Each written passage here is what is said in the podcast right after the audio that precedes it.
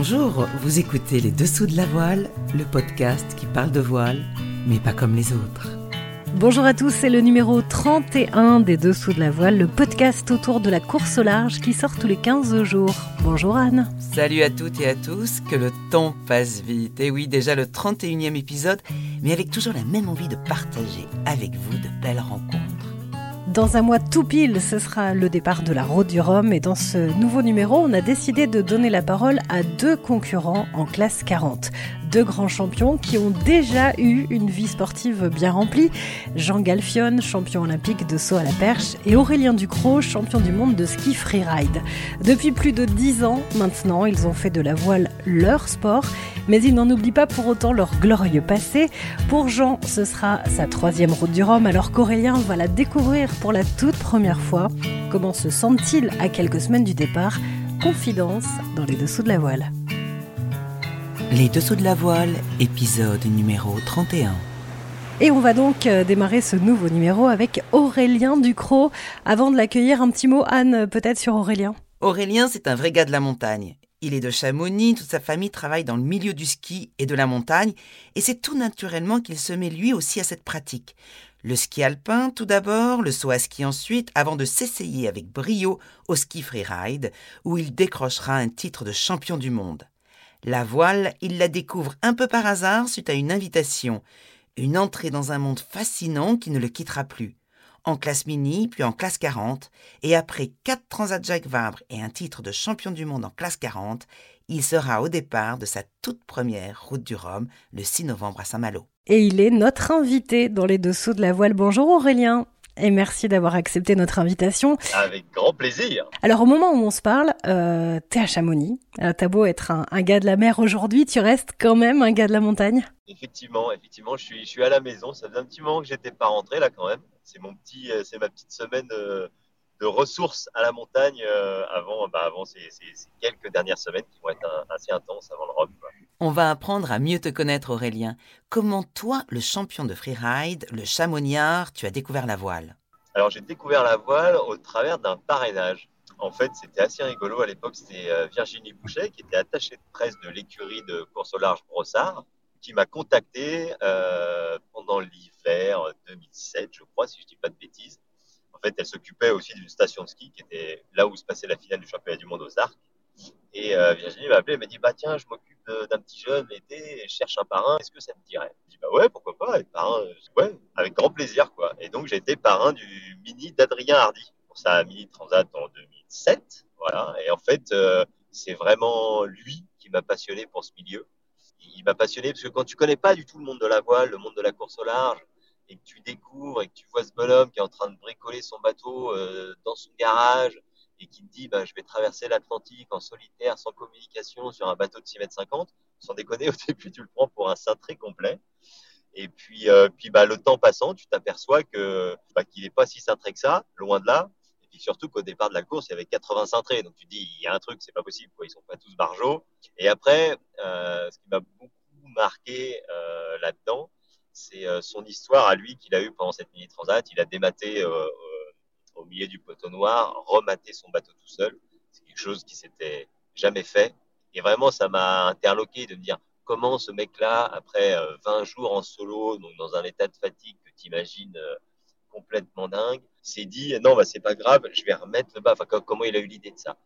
Et donc, c'est vraiment lui et son histoire qui m'ont euh, passionné pour ce milieu et qui m'ont donné envie d'aller voir ne serait-ce que si moi j'étais capable de gérer, enfin, de, de, ok, qu'est-ce qui se passe au large pour que tu sois capable de, de choses aussi, aussi dingues? Voilà. Le point commun, c'est la glisse, bien sûr. C'est aussi l'appel de la nature. Hein. Il n'y a, pas de, y a pas de hasard. Effectivement, la glisse, et ça, euh, bah, je l'ai découvert bah, parce qu'il m'a emmené un petit peu à naviguer. Et quand tu montes sur un mini, bah, tu te rends compte que c'est un sport de glisse. C'est vraiment un sport. C'était quelque chose que je n'avais pas vraiment en tête. Et là, d'un coup, tu te rends compte du truc. Et c'était dingue. Et après, je l'ai vraiment découvert euh, bah, pendant ma mini, parce qu'en 2010, j'ai acheté un mini. Et euh, avec l'idée de faire la mini Transat 2011. Et, donc, je partais au départ de cette course euh, complètement paniqué. Enfin, pas paniqué, mais je partais vraiment beaucoup pour une aventure. Je savais pas trop où j'allais. La plus grande course que j'avais faite avant, c'était une course de 48 heures. Donc, autant dire que c'était 100% découverte. Et en fait, j'ai découvert voilà, la, gestion de la mer, plus les jours passaient, plus je me sentais bien, parce que plus ça me rappelait euh, au final ce que je faisais en montagne, c'est-à-dire euh, gérer un élément et créer mon itinéraire. En montagne, je faisais attention à la neige, aux crevasses, à, la météo aussi, à, tout ça, pour créer le meilleur chemin. Et au final, ben, en mer, c'était un petit peu la même chose. Les éléments étaient différents, mais je dirais que la, la manière de penser et, d'appréhender l'élément était très très proche et m'a d'une certaine manière vachement rassuré parce que j'avais l'impression de, savoir le faire d'une certaine manière. Sûr que techniquement j'étais à la rue, je galérais, mais euh, bah, je me sentais bien parce que je savais où j'allais, j'avais l'impression de comprendre, euh, de comprendre le truc quoi. Et donc ça, ça m'a, ça a été une aide incroyable euh, au début et, et, même encore maintenant. Cette expérience de la montagne m'a beaucoup aidé quoi. Ce que je dis souvent, c'est que se déplacer d'un point A à un point B en montagne ou d'un point A à un point B en mer requiert les mêmes euh, compétences d'analyse, de compréhension, d'écoute. Et ça, sans, sans mon expérience de la montagne, j'aurais mis des années et des années à, à le comprendre et à l'acquérir. Comment ta famille a réagi? Parce que chez toi, tout le monde fait du ski, tout le monde pratique la montagne. Quand tu leur as dit que tu allais faire de la voile, ils ont réagi comment? Ils ont rigolé, ils se sont moqués, ils ont rien compris, ils t'ont encouragé? Euh, bah En fait, au début, je crois qu'ils étaient un petit peu perturbés pour le coup. Si je parle de, de, enfin, voilà, de mes parents, non, ils trouvaient ça plutôt chouette d'une certaine manière. Ils m'ont plutôt, plutôt vraiment encouragé et porté parce que, euh, en même temps, ils comprenaient pas trop, quoi. Mais ils voyaient pas ce qu'il y avait de mal non plus, quoi. Puis il y a quand même toujours eu, euh, voilà, de venir d'une famille de montagnards. Et pour les montagnards, je pense que de nature, la mer les attire d'une certaine manière ou les fascine de la même manière que la montagne. Donc je pense que ça, c'était assez sain. En revanche, je pense à ma grand-mère, par exemple. Enfin, je me rappellerai toujours. Elle m'appelle un jour, elle me dit il faut qu'on se voit. Je dis bon, ok, d'accord, j'arrive, je vais voir ma grand-mère. Puis elle me sort un article qui était sorti dans le Dauphiné où je parlais que je voulais aller faire l'Atlantique. Et elle me fait qu'est-ce que c'est que ces conneries encore Tu vois? Et euh, mais vraiment comme ça, tu vois, en disant c'est n'importe quoi, quoi. Tu, fais n'importe quoi. T'es pas un marin, t'es pas et tu vois, parce que bah, pour elle, qui est d'une autre génération, euh, bah, forcément un petit peu moins ouverte, c'était tellement loin, tellement tellement absurde, tellement abstrait que, vraiment elle voyait pas le truc. Et puis, euh, puis bah, après, c'est fait, on était très, très fiers.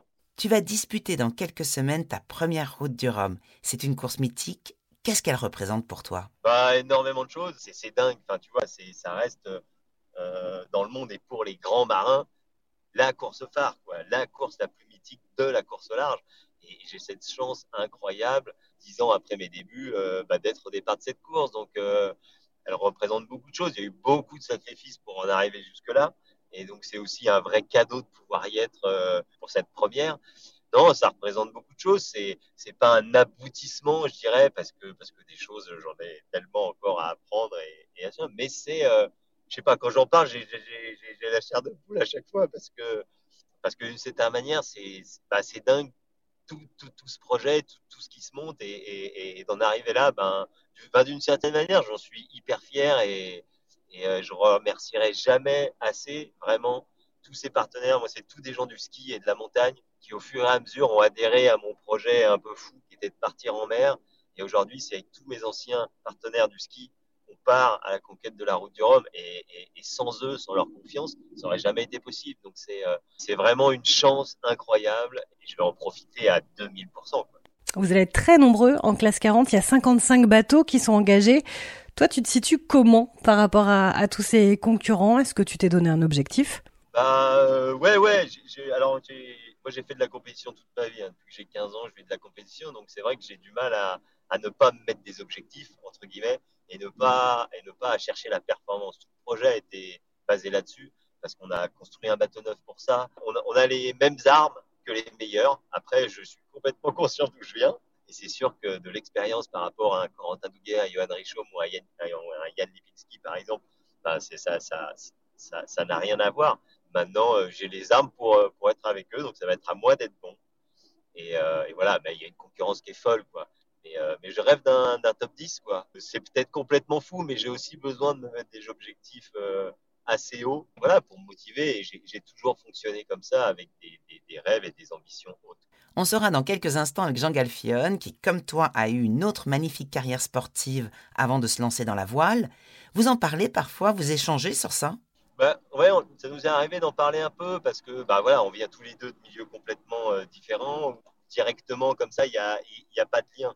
Le, le lien qu'on a, et encore une fois, il est par rapport à la compétition et par rapport au sport du haut niveau et à la manière euh, dont on peut, euh, on sait mettre en place euh, des choses. Quoi. On sait comment, enfin on sait, ou en tout cas on a eu l'expérience de savoir faire comment, comment mettre en place pour être le plus performant possible dans, dans, dans, un sport. Je pense que c'est une force qu'on a, en tout cas, on, on, sait mettre en place des choses pour que ça, pour que ça marche. Enfin, en tout cas, j'ai envie d'y croire. Quand on regarde ton parcours, Aurélien, le saut ski, le freeride, maintenant tu pars tout seul plusieurs semaines au milieu de l'océan, euh, on se dit qu'est-ce qu'il recherche, Aurélien? C'est quoi le truc? C'est le dépassement de soi? C'est le goût du danger? C'est l'envie de se sentir vivant? Non, je, je, sais pas si je cherche, parce qu'en fait, à chaque fois, ça a été un peu euh, des opportunités, des espèces de portes qui se sont ouvertes où j'ai mis le pied dedans, j'ai un peu poussé fort euh, pour que ça marche. Donc, je cherchais pas forcément quelque chose, mais en même temps, voilà, quand je repense à, à, l'histoire d'Adrien et comment je me suis mis à la course large, c'était ouais, je, cherchais quand même des sensations d'une certaine manière. Et bon, forcément, dans le ski, alors je suis né dedans, c'est un petit peu différent, mais voilà, c'est des sensations, c'est des, montées d'adrénaline qui sont euh, qui sont juste gigantesques. Et, euh, et voilà, et la mer, c'est vraiment quelque chose de différent. Et je pense que je cherche plus à me connaître qu'autre chose, en fait. C'est pas forcément mes, limites que je cherche, mais euh, voilà, comment, au final, quand je repense à la voile, je veux dire comment moi je réagirais dans cette situation-là. Et c'est ça qui m'a intrigué, et c'est ça que j'avais envie d'aller voir. Et, euh, et c'était pas forcément une situation extrême entre guillemets, parce qu'il n'y avait pas de, de, de, danger immédiat. Et, euh, et, voilà, donc non, non, je sais pas, je, je, je, je, je cherche à me marrer surtout, quoi, à prendre du plaisir dans, dans ce que je fais. Et tant que j'y arrive, c'est cool. On est à un mois tout pile du départ de la route du Rhum. Le programme de ce dernier mois, c'est quoi pour toi? Euh, Mon programme du dernier mois, alors on a le bateau qui, est, euh, qui fait un petit chantier là pendant une dizaine de jours. Euh, donc en fait, moi, je vais rester à la montagne pendant dix jours en mode ressources avec la famille. C'est quelque chose dont j'ai beaucoup besoin. Je suis pas beaucoup à la maison, mais par contre, j'ai besoin d'y être vraiment de temps en temps et de manière forte. Donc non, là, j'ai 10 jours off. Et après, euh, une petite semaine de navigation avant de convoyer le bateau euh, au départ euh, au départ à Saint-Malo. Et après, moi, je vais rester sur Saint-Malo euh, en fait pendant les 15 jours pour la préparation du bateau. Et puis euh, voilà, j'habite un peu loin, donc c'est pas hyper simple de rentrer Saint-Malo-Chamonix. donc, donc je vais profiter du village à fond pendant les 15 jours. Mais voilà, mais d'abord là, c'est 10 jours à la montagne. Euh, je devrais aller skier un petit peu. Enfin voilà, je vais je vais m'occuper gentiment, m'aérer euh, la tête euh, chez moi, me ressourcer avant de voilà, avant de plonger euh, un peu corps et âme dans, dans, dans cet événement mythique quoi. Et on sera là évidemment pour suivre ça de très près. Merci encore Aurélien d'avoir été avec nous. Et on se donne rendez-vous le 6 novembre à Saint-Malo. Ouais, avec grand plaisir. Merci à vous en tout cas, c'était très agréable. C'est un sacré bonhomme, j'apprécie beaucoup sa façon dont il parle, il semble heureux et ça fait plaisir. J'aime aussi quand il dit que la mer lui rappelle la montagne, que la manière de penser, d'appréhender l'élément est proche. C'est aussi pour ça peut-être que les marins vont souvent en montagne. Moi, ce que j'entends hein, avec euh, Aurélien, c'est qu'il y a cette joie, cette joie d'être là où il est, d'en profiter vraiment à fond sans avoir aucun regret. Alors si en plus il a un petit peu de chance sur cette route du Rhum, on peut effectivement euh, espérer le retrouver dans, dans, un top 10. Sinon, qu'est-ce qui anime la course au large en ce moment Et puis surtout, euh, quels sont les coups de cœur et les coups de gueule de Anne C'est tout de suite dans les dessous de la voile. Eh oui, je commence d'abord un bravo à l'équipe de France de selle GP menée par Quentin Delapierre qui a remporté sa toute première épreuve sur le circuit selle GP lors du Grand Prix d'Espagne à Cadix, devant les États-Unis et l'Australie. Bon, au final, au classement général, la France est troisième, derrière l'Australie et la Nouvelle-Zélande mais ça promet de belles choses. Ensuite, j'ai envie de dire vive les femmes. Et oui, six navigatrices sont actuellement en train de remporter la sélection Skipper Massif 2023, c'est donc entre le 3 et le 7 octobre, pour devenir skipper d'un Figaro 3 pour deux ans minimum. Les six femmes sélectionnées sont Charlotte Yvan, Anne-Claire Lebert, Julie Simon, Lily Sebezi, Estelle Grec et Sophie Faguet. Sinon, trois Français sont finalistes pour les trophées du World Sailing qui élit les marins de l'année internationale. On a envie de crier Cocorico. Et donc, il s'agit de Hélène Noesmen, Jean-Baptiste Bernaz et Nicolas Goyard. Résultat le 25 octobre à Abu Dhabi. Ensuite, la nouvelle épreuve 24 heures ultime organisée à Lorient le week-end du 1er et 2 octobre, avec tout d'abord des runs complètement dingues qui ont vu la victoire de Sodebo Ultime 3 skippé par Thomas Coville qui l'emporte avec un record imaginé de 42,93 nœuds uniquement sur 1000 nautiques. Le lendemain, les quatre ultimes engagés, donc le Maxi Edmond Rothschild, le Maxi Banque Populaire 11, Mieux et Sodebo Ultime 3 sont partis sur un parcours de 440 000 dans le golfe de Gascogne. C'est Charles Caudrelier, skipper du Maxi Edmond Rothschild, qui l'emporte après 493 000 de course à une vitesse moyenne de 24,71 nœuds en 19 h 54 minutes et 52 secondes devant Armel Lecléache et Thomas Coville. Et puis on vient de l'apprendre, c'est vraiment une toute dernière minute. Gros coup de cœur pour euh, Adrien Bosson qui vient de décrocher le titre de champion du monde de funboard freestyle à Silt en Allemagne. C'est l'épisode des champions et on va aller en voir un autre après le champion du monde de ski freeride Aurélien Ducrot. C'est l'ancien champion olympique de saut à la perche Jean Galfion qui est avec nous. On avait envie de les avoir tous les deux ensemble dans le même épisode parce qu'ils ont été des références dans leur première discipline et ils sont aujourd'hui habités par la même passion de la voile. Oui, après l'athlétisme, Jean se lance dans une autre passion, la voile. On le retrouve dans l'équipage de Cachalange pour la Coupe de l'Américain en 2007, donc ça ne date pas d'hier. Il y a eu ensuite la Solidaire du Chocolat, une première route du Rhum en 2014 avec une belle 18e place, un abandon sur cette même compétition en 2018 et une dixième place sur la dernière Transat Jacques Vabre avec Éric Perron. Et ce nouveau challenge désormais avec la route du Rhum, toujours en classe 40. Jean Galfion est dans les dessous de la voile dans cet entretien avec Vanessa. Bonjour Jean. Bonjour. Tu vas participer dans quelques semaines à ta troisième route du Rhum. Comment tu te sens? Comment se passe ta prépa? Euh, bah, euh, bah, Ça va très bien. Euh, il y a beaucoup de bricoles sur le, enfin un peu de bricoles sur le bateau, mais ça commence un petit peu à se, à se régler. Donc bah, là, j'attends les, les, conditions soutenues pour faire des entraînements un petit peu dans l'air fort, un peu fort quoi parce que pour l'instant on n'a pas eu beaucoup de vent. Euh, puis moi j'ai remis à l'eau euh, tard. Hein. donc, euh, mais outre ça, tout va bien puisque le bateau j'ai depuis un an et ça fait quand même pas mal de milles que j'ai fait avec. Hein. Et tu restes sur ton support de prédilection, le classe 40. T'as pas voulu, je sais pas moi, changer un peu, passer en IMOCA, un petit peu plus grand, un petit peu plus gros? Bah moi j'aime beaucoup le classe 40 parce que c'est une une série euh, sur lequel, euh, une classe sur laquelle il y a beaucoup de concurrence. Euh, on est 55 bateaux au départ du Rhum, mais à chaque régate, on est au moins entre 20 et 30 bateaux. Et on a toujours des copains à qui jouer, c'est pas toujours les mêmes. Et encore plus cette année où je pense qu'il y a peut-être plus de 25 bateaux neufs, peut-être plus même. Donc du coup, c'est impossible de faire un pronostic, même si évidemment il y a des très bons dans, dans, la flotte. Donc non, mais j'aime bien cette idée sportive. Et en même temps, c'est des bateaux m'ont permis de pied sur la course au large en solitaire parce que c'était il y a, bah, quelques années déjà euh, un peu plus indulgent. Euh, euh, il y avait encore des propriétaires qui venaient avec leurs bateaux, qui étaient des, vieux bateaux, et, moi j'ai pu toujours avoir des, marins à, mes côtés pour, me, pour progresser.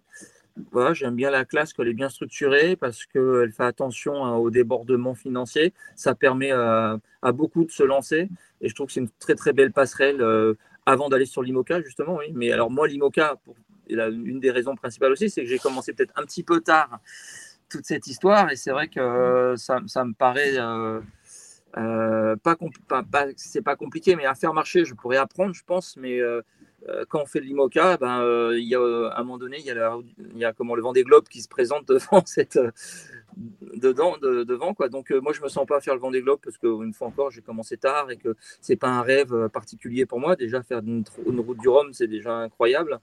Et qu'en même temps, euh, voilà, je pense que je, suis très content sur ce support. Et l'IMOCA, bah non. Pour l'instant, c'est pas prévu. Hein. On sait jamais, bien sûr, mais après, non, c'est pas dans mes projets. Alors cet été, tu vas me dire si, c'est vrai ou pas, mais j'ai lu que tu aimerais redevenir terrien, que peut-être la voile ce serait fini, en tout cas côté compétition. T'en es où par rapport à ça?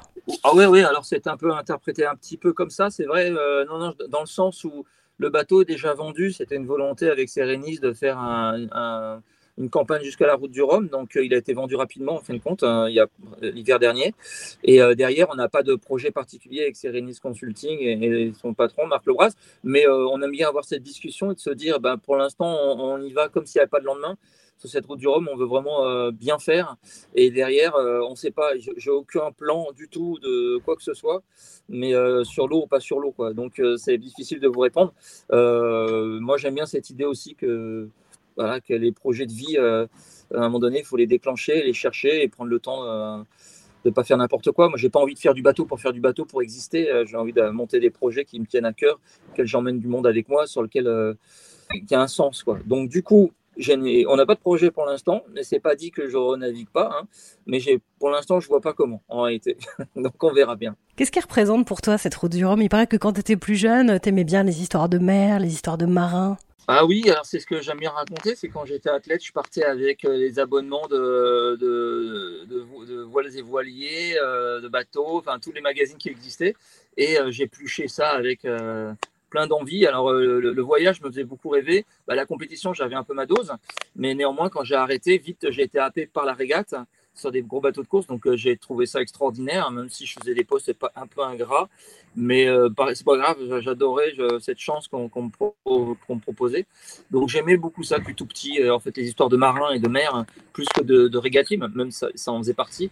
Mais en effet, j'ai été bercé par ces histoires de marins, évidemment par Moitessier, Tabarly, des, gens comme ça. Quoi. Donc après, derrière, et je pouvais pas refuser quand on m'a proposé de partir sur une campagne de Coupe de l'Amérique. C'était impossible sur ma fin de carrière de dire je prends pas cette chance-là, d'essayer, de voir et, euh, et j'en suis, euh, suis très content bien sûr. Et tu t'es fixé un objectif là, clairement, pour cette route du Rhum là? Bah, C'est terrible hein, parce qu'il y a en 2014, j'avais fait 18e euh, c'était euh, dans mes objectifs sportifs et d'être dans la, première partie de tableau, donc j'étais assez content, malgré quelques petits soucis. Hum, et, là, maintenant, on se retrouve euh, en, cette année en se disant si je fais 18e, eh ben, ça serait une super perf. Il y a 25 bateaux neufs, même plus, hein, je les ai comptés l'autre fois, je crois que c'est plus, que, c'est plus vers 30. Et euh, une fois encore, avec des super marins, la classe, elle a explosé au niveau architectural, au niveau des skippers. Et aujourd'hui, c'est impossible de dire qui va être dans, enfin, faire un pronostic sur les, dans, les 10-15 premiers. on sait à peu près, euh, pour les, euh, il y en a, il y a 4-5 ténors quand même de la classe. Mais néanmoins, euh, c'est des bateaux qui sont assez proches en vitesse. Et sur une transat, on a peu de recul de savoir ce qui peut se passer réellement. Donc derrière, impossible de faire un pronostic. Si je fais mieux que, ma première, je crois que déjà ça sera si mal en réalité. Ouais, parce que la deuxième, c'est pas forcément un super souvenir. T'es certainement resté un petit peu sur ta faim. T'as abandonné après avoir laissé passer la tempête.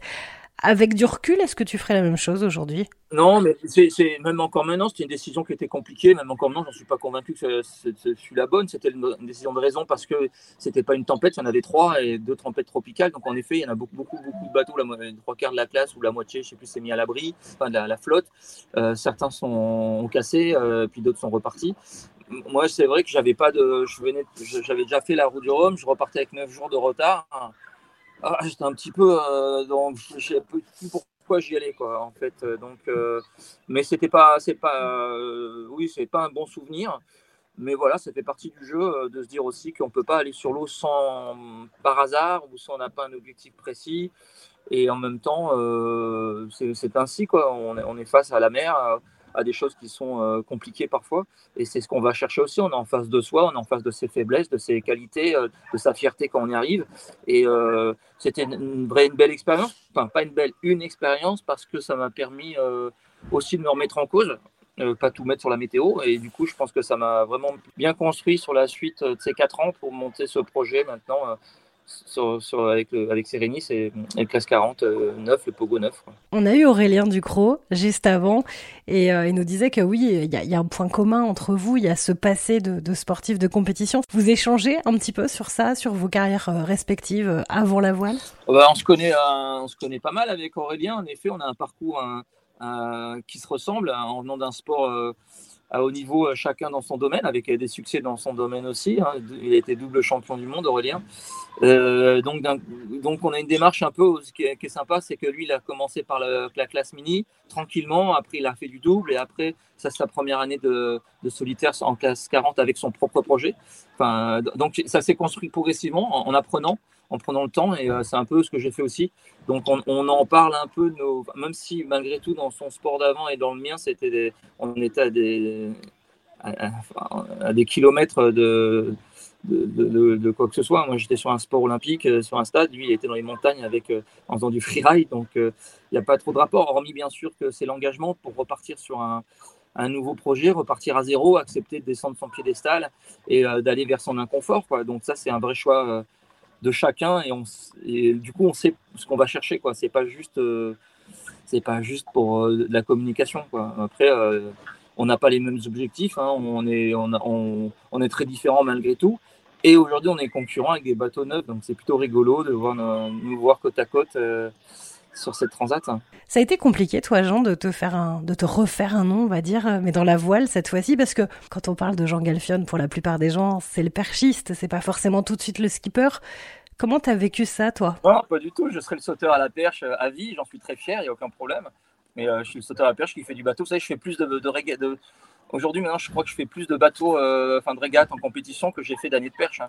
Donc, c'est pas grave. J'ai pas eu mm. le même succès qu'à la perche mais je suis très fier de ma carrière de, skipper euh, à, mon niveau et je participe à des courses incroyables, je rencontre des gens euh, fabuleux, des grands marins. Je suis dans un milieu qui me, qui me passionne. Évidemment, j'aurais pu faire autre chose, mais non, non, je suis très content d'être là. Après, les gens, sur les pontons, me parlent bateau, surtout bateau, et, euh, très peu perche en réalité. Donc, c'est un peu quand il y a les journalistes ou le grand public, bien sûr, ils ont toujours le petit mot pour parler de soi à la perche, mais ça me déplaît pas du tout. Moi, j'adore cette vie-là cette, ancienne vie aussi qui est encore un peu la mienne. Hein. J'entraîne au à la perche dans un club euh, en Bretagne, donc euh, ça ne me gêne pas du tout qu'on m'en parle au contraire. Merci beaucoup Jean d'avoir pris un petit peu de temps avec nous et puis on te souhaite euh, évidemment de prendre beaucoup de plaisir dans cette route du Rhum. Ouais, merci. Je suis impressionné par son calme. Je comprends qu'il soit un grand champion car il est vraiment superposé. En tous les cas, son discours est très clair sur ses objectifs et il parle très bien de la classe 40. C'est un véritable ambassadeur. Et la classe 40, c'est vrai, c'est une belle classe. Ouais, donc on l'a bien compris, hein, contrairement à ce qu'on a pu lire dans certains journaux, euh, Jean Galfion n'a pas décidé d'arrêter la voile, et tant mieux d'ailleurs, comme quoi tout est parfois une question d'interprétation de mots, hein, comme il l'a dit. Allez, avant de se quitter, on va regarder ce qui nous attend côté agenda pour euh, les prochains jours et les prochaines semaines, Anne, parce qu'il n'y a pas que la route du Rhum. Alors en Figaro, on a la dernière épreuve de la saison, le national équipage en Figaro Beneteau 3, qui se dispute du 6 au 9 octobre à Lorient. Et puis l'événement effectivement de la saison, c'est quand même la route du Rhum, destination Guadeloupe, qui va prendre maintenant ses marques, car les skippers doivent tous être à Saint-Malo le 28 octobre. Donc dans trois semaines, ça va aller vite, très vite. Et nous aussi, on y sera pour vous faire vivre cette belle course. Alors non, Anne, pas le 28, le 25. Voilà, c'est l'ouverture du village, le 25. Euh, tous les bateaux doivent être présents pour l'ouverture du village. Et c'est vrai que c'est mieux pour le public euh, de voir les bateaux. Public qui, on sans doute, sera très nombreux à Saint-Malo. Et n'oubliez pas de noter en gros et en rouge dans votre agenda la sortie de notre livre Les coureurs au large se racontent qui sort le 21 octobre. C'est la fin de notre euh, numéro 31. Merci à tous de nous avoir suivis. Merci à nos deux invités, Aurélien Ducrot et Jean Galfion. Et on se retrouve dans 15 jours pour un nouveau numéro. Les Dessous de la Voile, un podcast d'Anne Millet, Olivia Masson et Vanessa Lambert, préparé avec l'aide de Enora Lucas, Soisy Guéo, notre attaché de presse. Nous remercions nos partenaires, Nicolas Gilles et l'agence Désigne pour la création de notre logo et Tanguy Kong pour notre générique avec le morceau And I Wonder. Sure she's alright. You know I'm sure she's alright there. Sure she's alright. Now you can jump out. Dive into shattered dreams. Can see all your things, you yeah. Breathe in, breathe out. It's just she's alright. You know, I'm sure she's alright there. It's just she's alright, and it is light. We've never been told before, and it it's light. It's never been done before, and it's it's light. We've never been told before, and it's it's light. It's never been done before, and I wonder if the first men they had a history lessons. I wonder if we're the last ones to break up for no reasons. All the time I had to think of it more and more. Think we don't have the right to split. You brought a bit of differences around the globe a day at the office. Sounds now like a bit of a joke. And I wonder, I wonder, I wonder, I wonder, I wonder what. Oh, oh, oh. Oh yeah, I wonder, I wonder, I wonder, I wonder, I wonder what. Oh, oh, oh. Wonder if she's all right. into shattered dreams. We can wonder if she's alright. We can see all wonder if she's alright. into shattered dreams. We can I'm see going all for a swim. We can see all your fins. Now you show you don't want to go dive into shattered dreams.